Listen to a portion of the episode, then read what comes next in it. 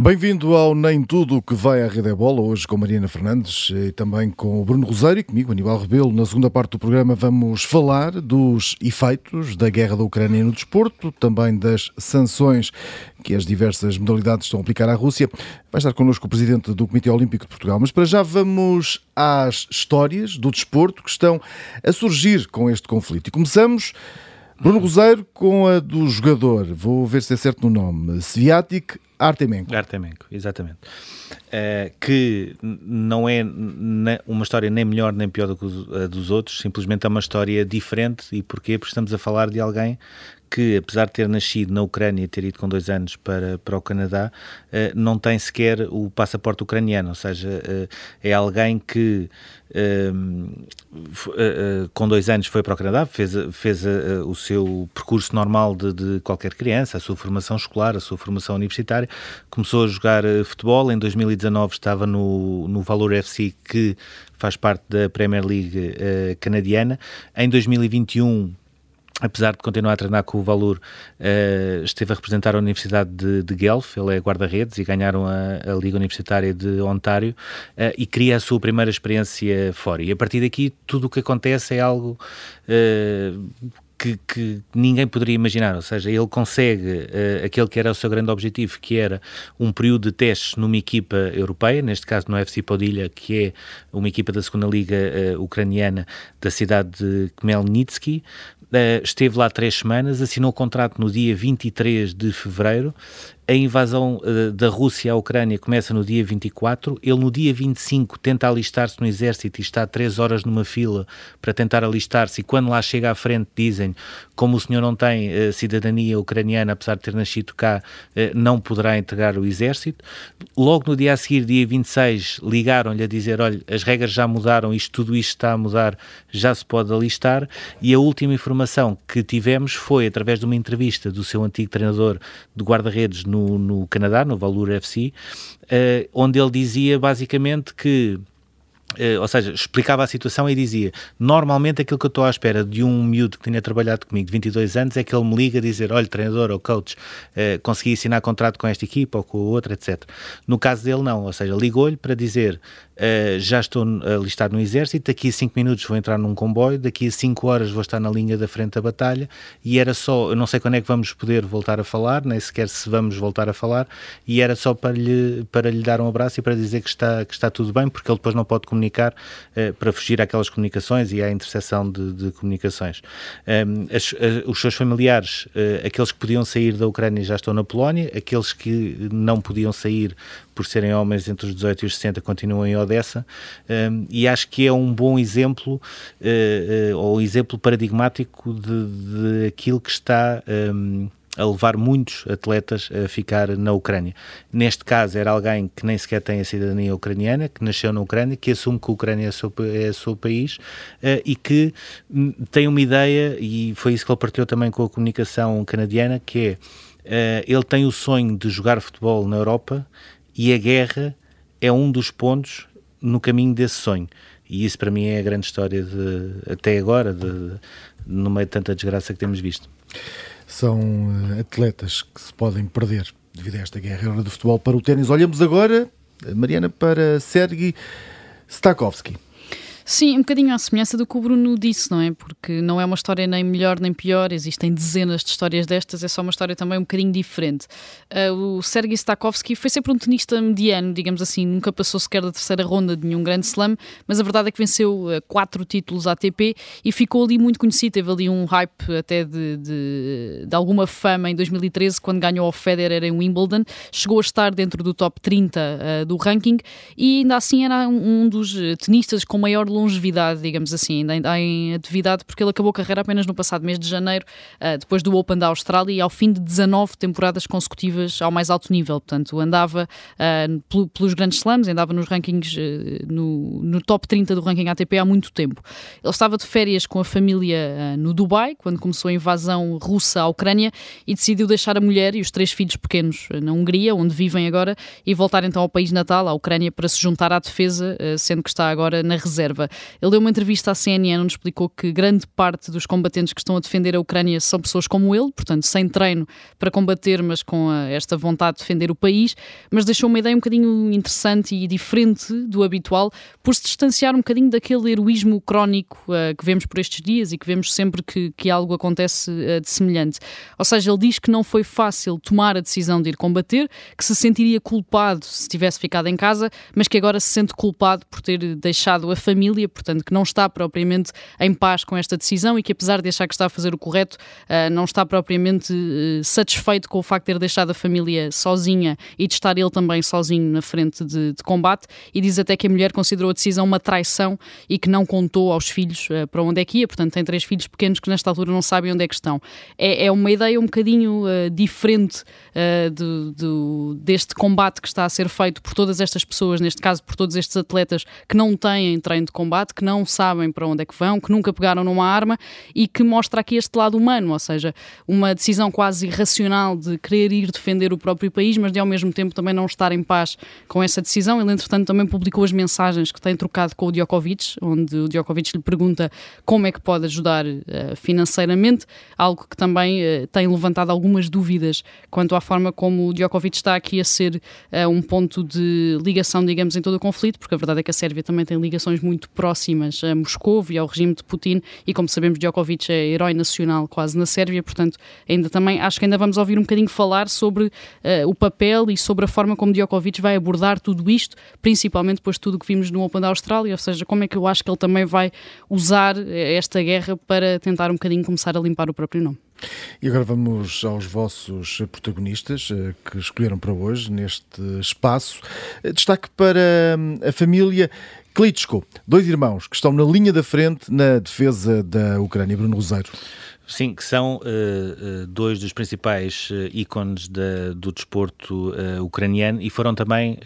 por coincidência, que não é propriamente uma coincidência, os primeiros a chegarem-se à frente e a dizer nós vamos reforçar uh, o exército uh, ucraniano. Um, aquilo que aconteceu foi, de uma maneira quase automática, outros desportistas uh, começaram a juntar-se também ao exército ucraniano. Temos o exemplo do Zataraya, que acabou a sua carreira de judo ano passado, mas temos, por exemplo, o Vasily Lomachenko do boxe, que é campeão nesta altura, o Alexander Usyk, que tem três dos quatro títulos da sua categoria também no boxe, o Yaroslav Amosov, que é um campeão de MMA, e portanto estamos a falar de atletas que nesta altura estão no ponto alto das suas carreiras, que são campeões e que por isso simplesmente deixaram as suas carreiras para dizer há coisas muito mais importantes do que andar a ser campeão, uh, e, temos vários exemplos destes, campeão olímpico, campeão mundial, campeão europeu, seja do que for, uh, porque há aqui um jogo que se chama uh, mantermos dentro do possível a independência do nosso país. Uh, e eu diria que uh, a posição tomada pelos irmãos Klitschko uh, foi, digamos assim, uma espécie de sinal para que todos os outros fossem atrás. eles, nesta altura, integram a algada lista que o, que o The Times revelou dos 23 elementos que o grupo Wagner terá sido mandatado por Vladimir Putin para eliminar em Kiev. Portanto, se existe essa lista, ainda não o conseguiram, e sobretudo o Vitaly Klitschko, que é o irmão uh, mais velho, que é também presidente uh, da cidade de Kiev, cada vez que uh, fala, uh, percebemos que existe uh, mais força, mais esperança, uma maior capacidade de resiliência e acaba por ser também um símbolo daquilo que, que, está a ser a resistência ucraniana, que, de acordo com os especialistas, está a ser muito maior do que se poderia esperar. Mariana, voltamos agora a falar de Zinchenko. Falaste sobre ele Sim. Eh, na semana passada. Ele que é o colega dos portugueses Bernardo Silva e Rubem Dias e também de João Cancelo no Manchester City, volta outra vez a ser um dos protagonistas neste programa. Sim, já o tínhamos destacado na semana passada, até porque eu acho que é cada vez mais claro que o Zinchenko é a figura, é a cara, o exemplo da, da resistência ucraniana, uh, neste caso no futebol europeu. Depois de, daquilo que falámos na semana passada, portanto, ter chorado no jogo do Manchester City com o Everton, quando também abraçou o Mikolenko, ter sido também capitão uh, na taça de Inglaterra contra o Peterborough, o Zinchenko deu uma entrevista entrevista à BBC em que admitiu que pensou muito, ou seja, sobre se a devia dar ou não, uh, mas a verdade é que o testemunho cru, a forma tão, tão direta, tão genuína como descreveu tudo aquilo por que tem passado e tudo aquilo que sabe que se tem passado na Ucrânia, acabou por revelar que valeu a pena. Ou seja, eu acho que, uh, apesar de tudo e apesar de todos os vídeos, todas as fotografias, tudo aquilo que temos acesso, o testemunho de alguém acaba por ser ainda a forma mais uh, direta que temos para perceber aquilo que realmente se está a passar e para percebermos também que não se está a passar propriamente do outro lado do mundo, está a passar-se aqui ao lado. E até por ter sido uma conversa uh, com Gary Lineker, o antigo internacional inglês, mais uma conversa do que propriamente uma entrevista, o Zinchenko abriu uh, por completo o coração, chorou, contou tudo o que tem sentido, ele lembrou também os tempos em que teve de deixar a formação uh, do Shakhtar Donetsk em 2014, quando começaram os conflitos na zona de Donbass, disse que ficou em choque há semana e meia quando, começaram os, quando, quando a invasão começou e que não tem conseguido pensar noutra coisa, que chora compulsivamente a qualquer momento, que acredita que os ucranianos preferem morrer e dar a própria vida a desistir e entregar o país, criticou os jogadores russos, eh, que ainda não condenaram a guerra, tal como o Mikolenko e o Yarmolenko já tinham feito eh, ao longo da semana passada, numa reação que até teve uma resposta de, de do capitão da seleção russa, e uh, revelou aquilo que já tínhamos todos um bocadinho percebido, tendo em conta todas as reações, todas as entrevistas, tudo aquilo que Zinchenko tem dito, que é que se não fosse pela filha, se não fosse pela família, estaria na Ucrânia a combater e já não estaria em Inglaterra a jogar futebol há muito tempo. Uh, o Zinchenko parece-me, eh, nas próximas semanas e enquanto o conflito a se prolongar, vai continuar a ser uh, um o grande. Sim, e eu acho que até o grande porta-voz uh, daquilo que se está a passar na Ucrânia para o futebol. Ou seja, por muito que uh, muitos jogadores falem, por muito que muitos jogadores, obviamente, peçam apoio e critiquem também os jogadores russos, eu acho que a forma como o Zinchenko está a fazer, que é sempre muito, digamos, humilde e de forma muito abnegada, portanto, ele não está propriamente a falar dele, está realmente a falar daquilo que se está a passar vai eh, fazer a diferença. Ele vai continuar, creio eu, a ser o grande porta-voz a partir da Ucrânia, pelo menos para o futebol europeu, neste caso também para o futebol mundial. E agora vamos a dois momentos escolhidos por vocês. Um Uh, passou-se cá, passou-se no Estádio da Luz, uh, até porque também há momentos uh, positivos que marcam estes dias de hoje, e este foi protagonizado pela, pela, equipa do Futebol Clube Porto de basquete no jogo contra o Benfica Bruno Rosário. Sim, nós temos assistido as equipas portuguesas, os clubes portugueses, através das suas fundações, têm feito tudo e mais alguma coisa dentro do possível uh, para ajudar todas as pessoas que infelizmente têm, têm saído da, da Ucrânia. Uh, existe uma particular atenção para as equipas ou os plantéis que têm ucranianos, como aconteceu no futebol do Benfica com o Roman Yaremchuk e como acontece agora com a equipa de basquete do Futebol Clube do Porto. o Vladislav Wojtso, que é internacional português, mas que nasceu na Ucrânia, os companheiros não quiseram passar ao lado o, e neste caso o Miguel Queiroz deu a braçadeira de capitão até ao final da época uh, ao Voitsu. A sua estreia foi, curiosamente, num clássico e no Pavilhão da Luz, onde uh, a equipa do Futebol Clube do Porto aqueceu com uh, uma camisola de treino com as cores da bandeira da Ucrânia e com a frase vamos dar uma oportunidade à paz e depois todo esse movimento acabou por ser partilhado também pelos jogadores do Benfica. o Futebol Clube do Porto ganhou o jogo, mas diria que a maior vitória foi aquela que aconteceu antes do jogo, porque de facto, o desporto é sempre a coisa mais importante, só entre as coisas menos importantes. E vamos uh, a um momento, este uh, negativo. Foi protagonizado pelo ginasta russo Ivan Kuliak, ele que usou o símbolo pró-invasão no pódio de uma prova de ginástica artística. Sim, é, um, é, uma história que é o exato oposto daquilo tudo que falámos até aqui, mas que foi também uh, uma das histórias e um dos momentos uh, desta semana. O Ivan Kuliak é atleta russo, subiu ao pódio de uma prova do Campeonato do Mundo de Ginástica Artística com uh, o Z na camisola, portanto o símbolo pró-invasão russa que tem aparecido nos veículos militares e que alguns políticos também já usaram em peças de vestuário. O Kuliak ainda não deu nenhuma entrevista, portanto ainda não explicou de alguma forma aquilo que também é inexplicável, sendo que podia alegar que era uma simples manifestação de apoio aos cidadãos russos que estão a combater. Nesta altura só se sabe que a Federação Internacional de Ginástica abriu um inquérito disciplinar contra o ginasta devido àquilo a que chamou um comportamento chocante e tudo isto tornou-se particularmente grave eh, porque quem venceu esta prova do Mundial de Ginástica Artística foi Ilia Kovtun, um ucraniano, ou seja, Ivan Kuliak usou tal símbolo para a invasão enquanto dividia o pódio com o ucraniano. E agora vamos fazer aqui uma pausa na guerra e vamos olhar para aquilo que se passou no mundo do desporto. E começamos, Bruno Rosário, com as eleições do Sporting. Sim, vamos aqui tentar eh, acelerar. Eh, basicamente confirmou-se eh, aquilo que toda a gente estava à espera. Frederico Varandas passou de 42% para 86%. Não que precisasse, porque a concorrência também não era grande e a única pessoa que lhe poderia fazer frente, o João Benedito, já tinha explicado aqui em entrevista ao Observador o porquê de não avançar e por uma questão também de estabilidade e por as coisas estarem a correr bem no Sporting. Ainda assim, queria deixar uma nota porque a, o segundo mandato de Frederico Varandas vai ser muito como os atletas quando falam uh, nas suas conquistas e explicam que uh, muito mais difícil do que chegar ao topo é manter-se no topo. E neste caso, essa acaba por ser a herança que o próprio Frederico Varandas criou por uma razão muito simples: sucesso desportivo no futebol, criação de ativos, lançamento de jovens, sucesso nas generalidades, um guarda-chuva em termos financeiros que é a recompra de parte dos MOC que já permite ter uma maioria do capital social da SAD de 84%. E, portanto, as coisas correram tão bem neste primeiro mandato que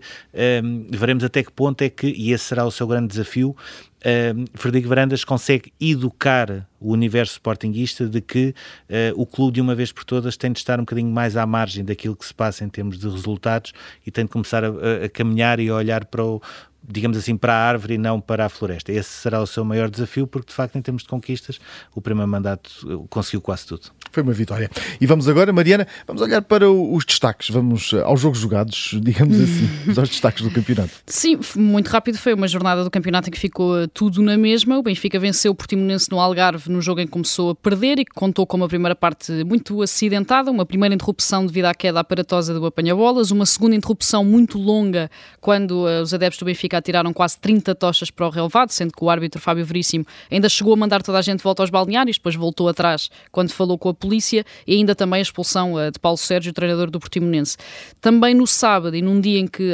num dia em Alvalade que ficou muito marcado, claro, pelas eleições e pelos dois anos desde a chegada de Ruben Amorim, o Sporting venceu o Aroca com dois golos de Slimani já na segunda parte e depois de ter entrado em campo com um 11 que não tinha Porro, Paulinho e Ugarte e que contava com o Dário Essugo, Vinagre e os Galho e já no domingo eh, o Porto goleou o Passos de Ferreira na Mata Real, num jogo em que o Passos chegou a conseguir empatar depois de sofrer o primeiro golo e em que marcaram uh, os dois do costume, o Evanilson e o Taremi. Pelo meio, a meio da semana, tivemos ainda a primeira mão da meia-final da Taça de Portugal. O Porto foi alvalado vencer o Sporting num jogo em que os ânimos estiveram um bocadinho mais calmos do que há cerca de um mês no Dragão, no jogo do campeonato. E o Tondela já tem uh, praticamente pé e meio no Jamor depois de ter derrotado o Mafra por 3-0. As segundas mãos estão marcadas apenas para o final de abril, por isso só voltamos a falar de taça daqui a mês e meio. Mas uh, esta semana voltamos a falar das competições europeias que temos, porque temos jogos da Liga dos Campeões eh, e da Liga Europa. Sim, lá fora o fim de semana ficou muito uh, marcado uh, pelo derby de Manchester, que não contou com Cristiano Ronaldo nem sequer no banco de suplentes, alegadamente devido a uma lesão na anca, mas esta semana temos de facto a Liga dos Campeões e começam já a ficar fechados alguns dos apurados para os quartos de final da Liga dos Campeões. Já amanhã temos um Bayern-Salzburgo, um Liverpool-Inter de Milão, sendo na quarta-feira o Sporting visita o City no Etihad e o Real Madrid recebe o PSG. Na Liga Europa, também na quarta-feira, o Porto uh, joga a primeira mão dos oitavos de final e, no Dragão contra o Lyon e o Sporting Braga recebe o Mónaco Mónaco no dia seguinte na Pedreira.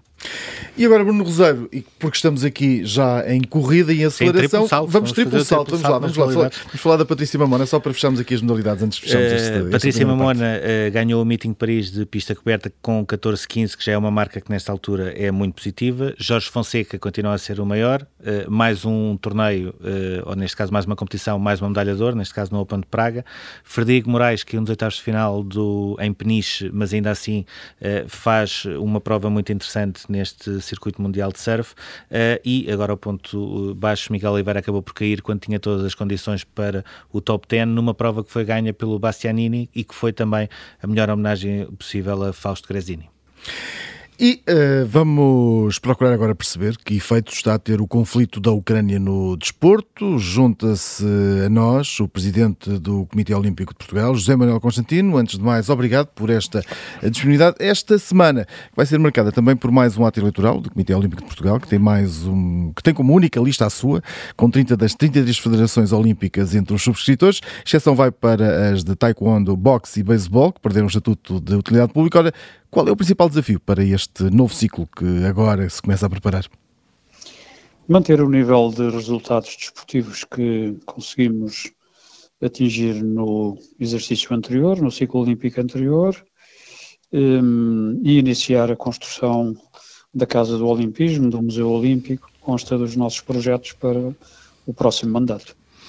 O, José Manuel Constantino um, teve um ciclo uh, olímpico de Tóquio marcado por uma pandemia e tem agora um novo ciclo olímpico de Paris que começa por ser marcado por uma guerra. Perguntava-lhe, uh, nesta altura e nesta fase, um, que impacto é que uh, tudo isto está a ter a nível de movimento olímpico? Nós não temos ainda a exata noção de quais são as consequências que a situação que se está a viver na Ucrânia vai ter quer no sistema desportivo, quer na economia do país, quer nas relações internacionais. Sabemos que neste momento há uma, uma forte quebra daquilo que é a participação dos atletas ucranianos nas competições internacionais, há a proibição da participação dos atletas russos e bielorrussos, hum, e, portanto, a situação é uma situação que naturalmente penaliza de forma significativamente o sistema desportivo. Mas, para além disso, temos também um aumento significativo do custo das matérias-primas, isso vai ter consequências nas economias mundiais e, desde logo, nas economias europeias e em Portugal, já está a ter no domínio dos combustíveis, e, portanto, eh, aquilo que prevemos é que se esta situação, eh, se para esta situação não for encontrada uma solução de pacificação nas relações que estão em conflito, e nos países que estão em conflito, naturalmente que isto vai ter consequências que não conseguimos imaginar quais sejam, mas que naturalmente serão gravosas para a vida desportiva europeia e para a vida desportiva internacional. Enquanto uh, presidente de um comitê olímpico, como é que tem olhado para tudo isto que tem acontecido nestes últimos 12 dias, portanto, desde que se iniciou a invasão russa à Ucrânia, e alguma vez pensou que a tensão iria escalar até este ponto, até à guerra, com todo o impacto, obviamente, que uh, tem e que pode ainda ter a todos os níveis, incluindo no desporto? Assisto desde logo com tristeza, como cidadão europeu, europeu e como português, não tenha sido possível evitar a escalada da guerra entre os países que estão em situação de conflito. E temo, naturalmente, que esta situação, a não ser encontrada uma solução de pacificação de curto prazo, venha a ter consequências muito gravosas. Desde logo sobre o povo ucraniano, que está em fuga, que está a fugir à morte, que está a fugir uh, à situação de guerra um, e que naturalmente vive um problema para o qual é necessário encontrar uma solução rápida, a evitar a escalada do conflito. E temo que os esforços que estão a ser feitos a nível internacional não possam ter sucesso ou não tenham o sucesso que seria desejável. De qualquer forma, é naturalmente a esperança que nos resta, é que a escalada da guerra seja parada e que seja encontrada uma solução entre as partes que estão em conflito para que a paz regresse à Ucrânia e regresse à Europa. Portugal teve uh, recentemente em Pequim a sua melhor prestação uh, nos Jogos Olímpicos de Inverno. Um, ainda assim, perguntava-lhe, uh, num outro âmbito, se naquela altura e naqueles Jogos Olímpicos de Inverno em Pequim, se já, dentro do feedback que também foi, foi recebendo da, da representação nacional que, que, esteve em Pequim, se já havia algum aumento crescente de tensão entre russos e ucranianos, se, se já se poderia, digamos assim, um, começar a imaginar que isto deixaria de ser só eh, palavras e poderia passar mesmo aquilo que se transformou numa, numa invasão a um país soberano? Não, nunca pensei que acontecesse o que está a acontecer. Pensei que da parte da Rússia haveria respeito pela Carta Olímpica, pela trégua olímpica, pese embora a circunstância no passado já ter havido violações deste princípio, sobretudo nos Jogos Olímpicos de Pequim com a invasão da Geórgia mas não imaginava que a situação pudesse descambar nos termos em que são hoje conhecidos. Portanto, naturalmente vejo isto com preocupação, com tristeza por um lado, mas também com preocupação, e aquilo que espero é que os esforços que em termos internacionais estão a ser feitos para ser encontrada uma solução pacífica entre as partes, que ponha fim ao conflito. É aquilo que neste momento desejo, é que seja encontrada uma solução política para a situação de guerra que se está a viver na Ucrânia.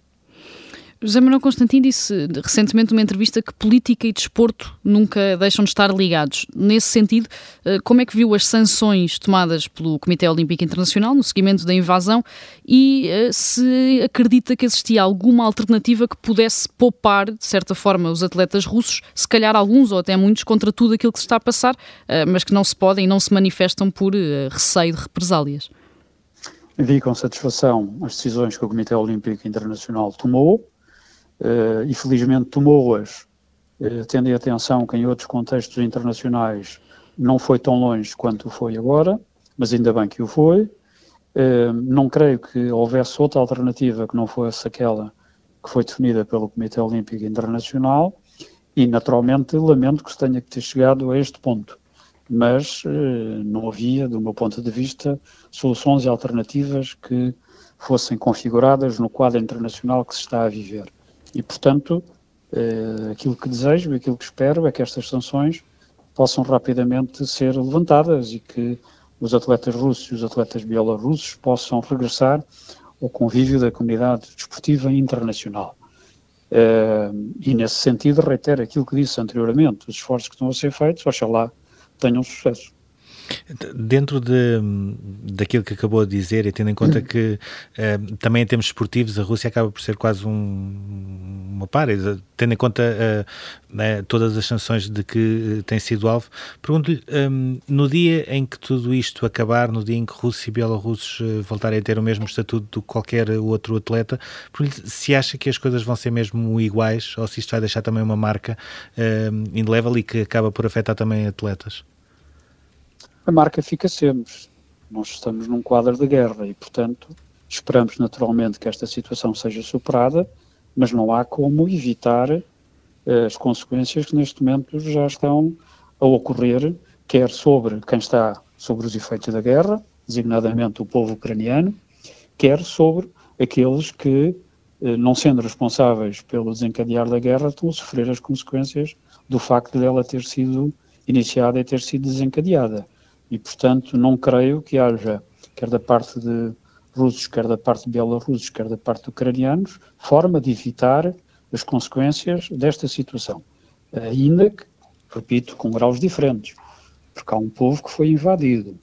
há um povo que, há um país que foi invadido e há um povo que está a sofrer as consequências dessa invasão e que está a resistir.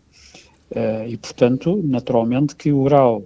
uh, de, de, consequências gravosas que estão a ocorrer são de natureza completamente distinta entre para quem é o país agressor e para quem é o país agredido. E sobre aí não pode haver quaisquer dúvidas. Há um país soberano eh, e há um outro que não respeitou o direito internacional e que eh, invadiu. Eh, há um país que está a ser dizimado eh, e há um outro que está a dizimar. E, portanto, as consequências não podem ser as mesmas. Embora, naturalmente, eh, quer quem invadiu, quer quem foi invadido, eh, sofram naturalmente consequências no plano desportivo da situação que está eh, a viver-se naquela parte da Europa. Ainda antes de, do início desta invasão, os Jogos Olímpicos de Inverno tinham também uh, ficado marcados uh, pelo caso de Kamila Valieva, que é, que é nesta altura a grande promessa da patinagem artística da, da Rússia que acabou por ter um teste antidoping eh, positivo, com, com tudo aquilo que depois aconteceu e que fez com que uh, não conseguisse sequer chegar ao, ao pódio. Pergunto-lhe se, um, juntando a tudo isto que está a acontecer, o levantar do fantasma novamente do doping envolvendo eh, neste caso o Comitê Olímpico Russo, porque já nem sequer é a Federação Russa que está a disputar as grandes competições. Um, juntando as duas coisas, o que é que poderá ser o futuro do desporto da Rússia em termos de movimento olímpico internacional? É um futuro onde, da parte das autoridades russas e da parte das autoridades desportivas russas, eh, vão ter que fazer pela vida, no sentido em que um conjunto de ocorrências que não ajudam uh, ao posicionamento do país no contexto da vida desportiva internacional. Uh, e, portanto, as autoridades russas e as autoridades desportivas uh, vão ter que dar provas de que o conjunto de fatores que esteve na origem, quer de sanções, quer de afastamentos, quer agora suspensão da participação no quadro desportivo internacional, uh, podem ser superados e o país pode dar uma garantia de idoneidade, de responsabilidade uh, e de sentido de participação no contexto internacional que afaste de vez uh, todos os problemas que têm estado na origem uh, da aplicação de diversas sanções, mesmo antes deste desencadear da guerra, diversas sanções têm sido aplicadas às autoridades desportivas russas.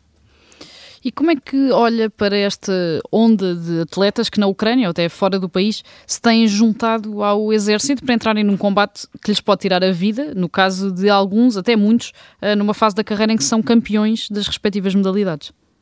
Um sentimento de natureza patriótica, na defesa daquilo que é o seu país, daquilo que é a sua pátria, daquilo que são as suas famílias, uh, daquilo que são as questões identitárias e, portanto, tem sido um movimento que eu acompanho com este sentimento, conjunto de cidadãos ucranianos que entende que, estando a pátria a ser atacada, uh, se dispõe a defendê-la. E, portanto, uh, digamos que esses, esses, atos são atos uh, de altruísmo, são atos de heroísmo, são atos de quem sente que a sua identidade está a ser atingida e que, nessas circunstâncias, se dispõe a defender a sua pátria. Nesta altura, na Ucrânia, como é sabido, todos os homens entre os 18 e os 60 anos não, não podem deixar o país, mas a situação de mulheres e crianças eh, neste quadro é diferente. Perguntava-lhe se, eh, assim como tem acontecido com, com várias famílias e com vários ucranianos que têm chegado ao país, se alguma atleta já uh, entrou em contacto com o Comitê Olímpico no sentido de poder continuar um, o seu percurso em Portugal e se admite que isso possa acontecer a breve prazo porque eh, na verdade não são só pessoas a fugir, muitas vezes também são atletas que estavam na Ucrânia a fazer os seus esportes e que gostariam de continuar a sua carreira num outro país. Neste momento tivemos apenas a sinalização de uma atleta da esgrima que pediu facilitação na mobilidade internacional e que foi concedida, mas não tivemos uh, sinal de mais nenhuma situação. Mas estamos naturalmente, por um lado, atentos e disponíveis para ajudar naquilo que estiver ao nosso alcance relativamente ao acolhimento e à integração de atletas que procurem Portugal. E considera que, por exemplo, uh, tudo aquilo que está a acontecer pode até mudar o, o panorama uh, desportivo que existe na Europa, ou seja, porque a tendência será para que muitos atletas ucranianos uh, comecem a deixar o seu país, comecem a radicar no, noutros países e, e, muito provavelmente, em alguns casos, até possam começar a representar esses mesmos países que o acolheram. É um quadro possível e é um quadro previsível. Mas neste momento as nossas atenções estão basicamente concentradas uh, nos esforços que estão a ser feitos para encontrar uma solução pacífica entre as partes e, por outro lado, para acolher aqueles que, por força da guerra, têm que se afastar do país e têm que fugir do país. Mas, naturalmente, que aquilo que pergunta uh, não é um quadro impossível, não é um desenho impossível e, portanto, há certamente a possibilidade de muitos dos ucranianos que estão a fugir do país eh, não regressarem, ou pelo menos se radicarem nos países de acolhimento, entre os quais atletas. Portanto, esse é um quadro possível. Mas neste momento aquilo que nos preocupa é, sobretudo, poupar vidas. E Faz... poupar vidas é encontrar uma solução de paz entre as partes que estão em guerra. Fazendo aqui uh, também um parênteses uh, naquilo que se passa no mundo, naquilo que é na altura, nesta altura o tema mais importante, a verdade é que uh, o Comitê Olímpico tem como objetivo não piorar os resultados de Tóquio em Paris, portanto, não piorar os resultados os que foram os melhores de sempre em 2024. Aí, já daqui a dois anos, aponta para as quatro medalhas com um ouro ou para uma visão um bocadinho mais ampla que inclua também os diplomas e as chegadas aos 16 primeiros de cada competição? Nós melhorámos o quadro de propostas que apresentámos ao anterior governo, enfim, é conhecida a situação em que vivemos, com a queda do governo, com a construção do novo governo, e, portanto, vamos ter que avaliar, por um lado, aquilo que são as disponibilidades financeiras que o governo eh, tem para a preparação olímpica e, à luz dessas disponibilidades financeiras, eh, definir o quadro de objetivos desportivos que pretendemos alcançar mas a nossa proposta financeira, que apresentámos ao anterior governo, era uma proposta financeira que foi construída na base de objetivos que, por um lado, eh, apontavam para as posições de pódio que referiu e para uma melhoria dos, dos valores eh, e dos resultados intermédios. Naturalmente que eh, a proposta financeira era também uma proposta financeira que dava um sinal de forma significativa ao movimento desportivo, aos atletas, aos treinadores, às federações, de reforço dos apoios do Estado à preparação olímpica. Vamos ter que aguardar qual é o sinal que o futuro governo quer dar a este setor. E à luz desse sinal, reavaliarmos se os objetivos desportivos que estabelecemos podem ou não ser mantidos, ou, pelo contrário, têm que ser adequados àquilo que for o novo quadro financeiro que vier a ser definido. Falou, um, ainda agora nessa questão do quadro financeiro, pergunto-lhe como, como, é que nos últimos eh, anos tem sido uh, gerir uh, tudo isto a nível orçamental no, no, Comitê Olímpico, ou seja, porque nos últimos três anos ou é, um, ou é a pandemia que altera por completo, inclusivamente a data dos, da realização dos Jogos Olímpicos, ou é agora um, o mais do que previsível impacto que toda esta situação na Ucrânia uh, terá nos outros países europeus. Uh, como é que tem sido gerir uh, tudo isto? Nós temos sido, tem sido possível gerir os recursos financeiros disponibilizados uh, à luz dos objetivos desportivos que foram definidos e, nesse caso da circunstância, até foram ultrapassados. Portanto, desse ponto de vista, o Comitê Olímpico uh, tem uma situação, ou teve uma situação que foi financeiramente confortável, porque adequámos as despesas àquilo que foram as receitas e, portanto, não tivemos uh, nenhum desvio. Mas face aos resultados alcançados, nós entendíamos e entendemos que o país deve dar um sinal eh, positivo de aumento do apoio à competitividade desportiva externa, designadamente em contexto olímpico. Não é possível melhorarmos os resultados desportivos eh, sem esse apoio, sem esse sinal. Nós não podemos, se a, expressão, se a comparação me é permitida, nós não podemos aumentar a competitividade da nossa economia com baixos salários. Isto também é verdade para os atletas de topo. Nós não podemos aumentar a competitividade externa não dando estímulos de natureza financeira àqueles que produzem os resultados. E, portanto, esta, de resto, é uma tendência internacional, não é uma tendência de Portugal, é uma tendência internacional. Não estou a pedir que se acompanhe aquilo que é o esforço financeiro de outros países, mas estou a pedir que se acompanhe um esforço financeiro que dê sinais de aumento relativamente aos estímulos que os atletas, que os treinadores e que as federações recebem para desenvolverem a prática desportiva em contexto de participação olímpica. E, portanto, mas, mas sente que já mudou alguma coisa depois dos resultados de Tóquio? Não, porque nós estamos ainda a viver com o quadro financeiro que transportamos desde os Jogos de Tóquio, porque entretanto o governo caiu e não houve possibilidades de aprovar um novo orçamento. Nós estamos a viver sob o regime do adecimal. Dito de outra forma, estamos a viver com recursos financeiros que transitaram do exercício anterior e, portanto, não tivemos ainda esse sinal mas esperamos que o novo governo, logo que empuxado, possa apresentar uma proposta financeira que dê esses sinais, que se traduza no reforço do apoio financeiro à preparação olímpica, que o mesmo é dizer aos atletas, aos treinadores e às federações desportivas. E, não teme, por exemplo, porque em Portugal parece que há muito esse hábito, que é eh, quando as coisas são feitas em cima do, do, sucesso, ou seja, logo a seguir às medalhas e, e a, a, melhor participação de sempre de Portugal, parece que é mais fácil eh, olhar para o desporto de uma maneira diferente do que quando depois passa algum tempo e as pessoas parece que se esquecem de tudo aquilo que foi alcançado. Eu espero que esse efeito não ocorra e que os resultados alcançados Mas costuma ser assim. perdurem na memória de quem tem, de quem, quem é governo, de quem tem que governar, de quem tem a responsabilidade de definir as orientações de política desportiva para Portugal.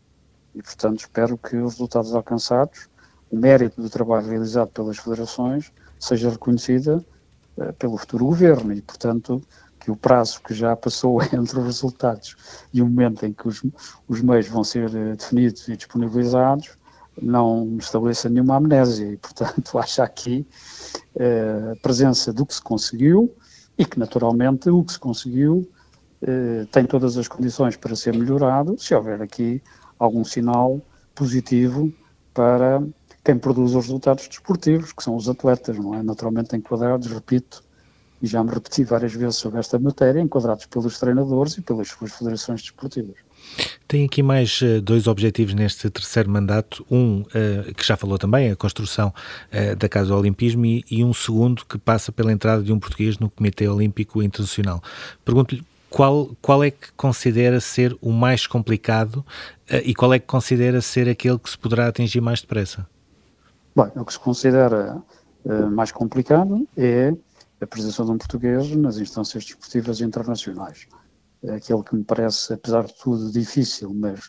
é, realizável, porque depende apenas da nossa capacidade, é a construção da Casa do Olimpismo. É, o primeiro é mais difícil, não depende apenas da nossa vontade, e da nossa capacidade depende das instâncias internacionais. Nós conseguimos colocar um português uh, nos Comitês Olímpicos Europeus, na organização que coordena os Comitês Olímpicos da Europa, e agora o nosso objetivo é um patamar superior. É procurar que uh, a presença de um português que já ocorreu no passado possa, possa agora ocorrer uh, no contexto do Comitê Olímpico Internacional e, portanto, teremos que desenvolver esforços nesse sentido e apresentar uh, uma candidatura que seja uma candidatura execuível à luz daquilo que são os critérios do movimento olímpico internacional. Muito obrigado, José Manuel Constantino. Termina por hoje este Nem Tudo o que vai à Rede é Bola. Daqui a pouco em observador.pt. Já pode ouvir este programa em podcast. Até já.